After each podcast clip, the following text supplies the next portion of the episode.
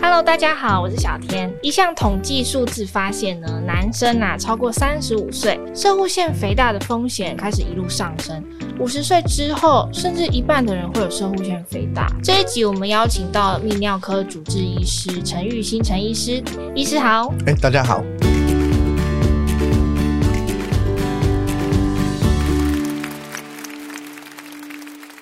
医师，夜尿次数变多，就是射护腺肥大吗？这个发生几率是不是会随着男生的年龄等比例的提高啊？夜尿的定义呢，就目前一个国际尿失禁的一个协会对它的定义而言呢，是说，哎，就是我们人从睡觉开始到意图起床，然后为止它主要的一个睡眠阶段，那爬起来上厕所排尿的一个次数。其实夜尿的定义呢，并没有包含就是哎病患本身的一些困扰啦。有的人呢，可能哎只起来上厕所上一次就感觉到哎非常的困扰。那但是也有人说，哎，他起来晚上起来两三次，甚至三四次，都马上就可以睡得着，并不会影响到隔天的一些精神状况。那目前的研究啊，认为是说，哦，有夜尿的族群，它产生一些忧郁啊，或者是说对于生活品质的降低的发生率，的确高于没有夜尿的一些民众这样子。接下来呢，虽然是说夜尿的确是摄物腺肥大的一些症状之一，并不是说哦，就是只要是夜尿就是摄物腺肥大，因为引起呃夜尿的原因其实非常的多，像所谓的阻塞型的呼吸中止症、糖尿病，甚至是说一些睡眠障碍这些等等的原因，都可能是夜尿的一个状况。所以说，呃，我们在评估夜尿的患者，其实应该是一个全面的思考。那随着高龄化社会的来临啊，我也必须说，摄物腺肥大其实影响的一些排尿障碍，的确是困扰了非常多中高年的一些熟男这样。这样子，普遍的研究认为呢，年龄其实是一个射物腺肥大最主要的一个危险因子，主要是因为。一些男性荷尔蒙的不平衡啊，随着年纪的增长的不平衡，导致这些组织的增生。根据一些统计啊，五十岁以上的男性，大概有三到四成的民众已经有一些摄护腺肥大的状况。一些男性，那到了八十岁以上，甚至高达八九成的男性会有摄护腺肥大的一些情形。我们也必须了解是说，诶，摄护腺它的生理的位置在哪里？它其实是在连接膀胱的近端尿道。那当它就是有组织增生的时候，可能就会压迫到膀胱，或是挤压到尿道。导致一些我们临床上所说的下泌尿道的一些症状，就是有哪些症状呢？可能初期就会一些，诶，小便的比较慢啊，尿不干净啊，肚子需要出力啊，小便断断续续，甚至是像刚刚提到的夜尿次数增多、频尿、急尿这一些症状，都是有可能的。其实就是一些排尿的异常的表现，对不对？呃，对，主要是这一些状况。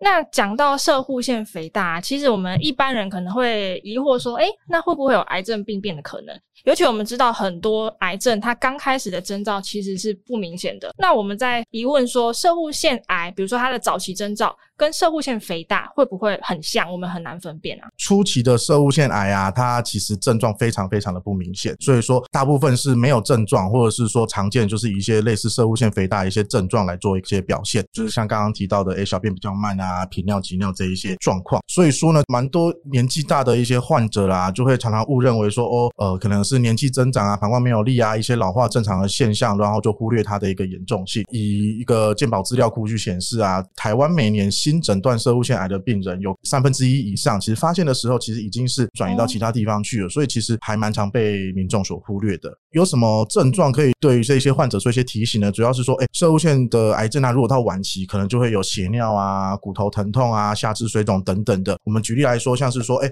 癌细胞假设是说，诶，侵犯到其他的组织，像是男生的一个储精囊的话，那可能就会产生血精，射精会有血，甚至说，诶，转移到骨头的时候呢，可能就会引起骨头疼痛啊，或是病理性骨折啊，甚至是。说，诶，压迫到我们的脊椎，然后会有一些神经方面的一些症状，病患都会发现是因为其他的身体部分的一个不适，才后来才发现说，诶，真的是罹患的射物腺癌。那也因为射物腺癌最常转移的地方是我们的呃脊椎骨等等的一些骨头，所以说假设有骨头疼痛的部分啊，或者是说，诶，有体重。莫名的减低的话，那可能也是要担心是不是有癌症的一个发生。嗯，对。除了刚刚医师提到的年龄跟摄护腺癌可能有关系，我读资料的时候有发现一个还蛮特别的点哦，就是它跟其他癌症是不是也是有关联啊？其实应该是说，色物腺癌呢发生主要还是跟有没有色物腺癌这个家族病史比较有关系。哦。其实到目前为止啊，色物腺癌它发生的原因其实还不明啦。只能说，诶，有文献显示说，诶，有很多其他相关的一些危险因子高。危险的族群，那就像是刚刚提到第一年龄，以五十岁以上的话，其实它的一个发生比例就会越来越高。那另外呢，就是刚刚提到的基因遗传啊，还有有没有色物腺癌的一个家族病史。以统计来说呢，大概是百分之九到百分之十五的色物腺癌的患者，其实实它是有家族病史的，种族也是一个很大的议题。以统计来说呢，非洲裔的美国人比例是很高，亚洲人相对的是比较低一点点。哦、另外呢，像是诶高脂肪的饮食啊，或者是说有没有射物腺的一个发炎或是性病啊，其实都有文献报道是说可能是它的危险因子。那医师我们也常看到很多文章来提醒我们，高油饮食啊，爱吃红肉啊，是不是会增加罹癌风险？射物腺癌也是这样子吗？就像刚刚所提到的啦，就是到目前为止啊，射物腺癌它的原因还是不明。刚刚也有提到说，诶，西方国家的男性他摄护腺癌的发生率其实是远高于亚洲的一个男性。虽然目前还没有研究说，诶，确切的原因是为什么导致这些现象，但是科学家怀疑是说，会不会是因为东西方的饮食的差异导致这个状况？饮食习惯不一样，饮食习惯不一样，像是西方人可能就是脂肪啊，或是红肉这一些的摄取比较多啊，加工饮食吃的比较多啊，导致 DNA 有损伤，然后就导致癌症，这个是也有可能的。也推测是说，呃，因为国人的一个饮食慢慢西化关系，所以说射护腺癌其实在台湾男性的一个癌症发生率其实慢慢的在上升，从以前的第七名、第六名，现在已经上升到男性十大癌症的第五名。那射护腺癌会不会也跟男性荷尔蒙有关系啊？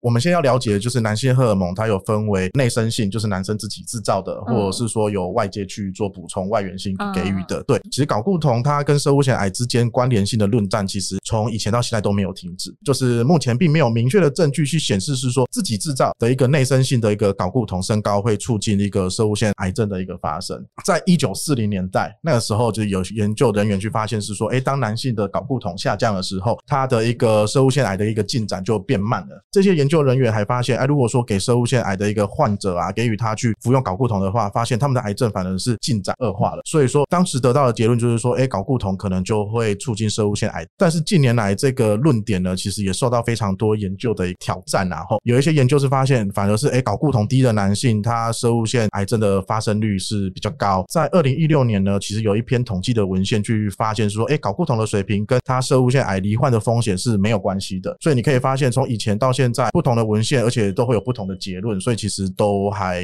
不一致啊。对，但是呢，回到刚刚有一个提到的一个问题，就是说现在有很多一些男性啊，是因为。所谓的男性更年期，或者是说，呃，睾固酮的低下症，导致一些比较疲倦等等的症状，需要做一些睾固酮的补充。针对这一类的患者，那怎么去做外源性的一个补充呢？目前有一个研究是说，诶，针对睾固酮低下的患者，如果是说，诶，进行睾固酮的补充治疗，是不会增加射物腺癌的风险，也不会是说，诶，造成他已经诊断的那个射物腺癌是变得更严重。不过，这仅仅也是一篇的一个研究啦，然后只能是说，诶，目前射有射物腺癌症病史的一个男性，大家有没有从外源性去给予睾固酮的一个治疗，其实目前它安全性还是悬而未决的一个问题啦，就是需要更多的研究。仅仅目前比较强的证据等级是说，哦，如果说针对一些已经完成生物腺癌症治疗，或还有是说，诶，复发风险很低的患者的话，他去补充的话，其实是相对是安全的。但是呢，就是当然要补充这个睾固酮之前，建议还是去咨询泌尿科医师，才会得到比较正确的一个答案。嗯，因为每个人的状况其实也都不一样。对对对。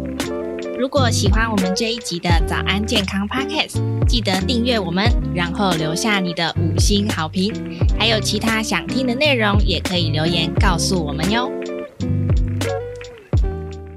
那前面呢，我们刚刚聊了非常多可能的诱发因子，那可能都还需要更多的证据。那接下来我们来谈谈预防保健。如果以医师的角度，哪一些食物是可以帮助射护腺的保健？目前并没有明确的方法，可以是说，诶，吃什么东西就可以预防癌症啊，或者射护腺癌之类的。大部分的研究是显示说，如果是选择一些低脂的饮食，或者是富含水果、蔬菜这些的健康饮食，可能可以降低摄入腺癌的一个罹患它的风险。嗯，所以说我们在临床上啊，可能就会建议病人是说，诶，如果想要降低罹患摄入腺癌的几率的话，我们可以尝试第一低脂的饮食，少吃一些反式的脂肪酸啊，或者是饱和脂肪啊，就是摄取一些优质的一些脂肪，像是一些坚果啊、核桃啊，或是鱼肉啊这一些。另外呢，多吃水果还有蔬菜，因为水果跟蔬菜它有富含一些维生素啊，还有一些营养素，可以认为是可以降低罹患癌症的一个风险。有研究去指出是说，煮熟或是加工后的番茄，它含有一些抗氧化剂的一些茄红素，可以减缓生物腺癌症细胞的一些生长。另外呢，像是十字花科的蔬菜，就是像所谓的绿花野菜，对，绿花野菜，它含有一些抑制癌细胞的一些植物的一些化合物，那其实是可以预防癌症的。另外比较有趣的是，绿茶跟大豆，有一些临床的研究是显示说，哎，大豆啊可以降低所谓的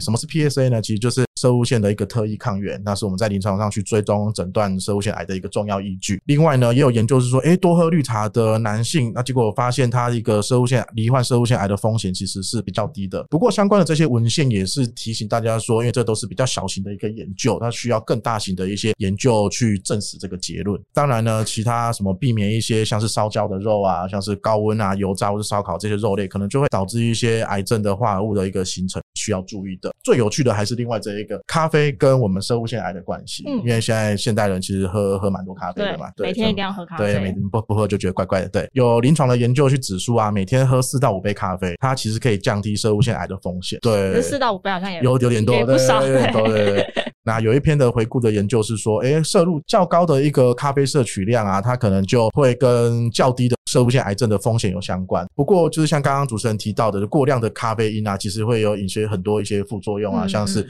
呃头痛啊、心悸啊、胃部不适啊、睡眠障碍啊这些可能性。所以，像是美国的食药署啊 （FDA） 其实是建议是说，每天尽量不要摄取超过四百毫克的咖啡因，嗯，还是适量就好。对，适量就好，这才是重点。其实刚刚医师提到的那些食物，多吃蔬果嘛，然后绿茶、低脂饮食，其实不光是防癌啦，对于我们的健康也是有正面的好处的。那希望听完这一集，大家对于射护线的保健都更了解一些。今天我们感谢医师接受我们的采访，谢谢医师，谢谢大家。那节目我们下次再见喽，拜拜。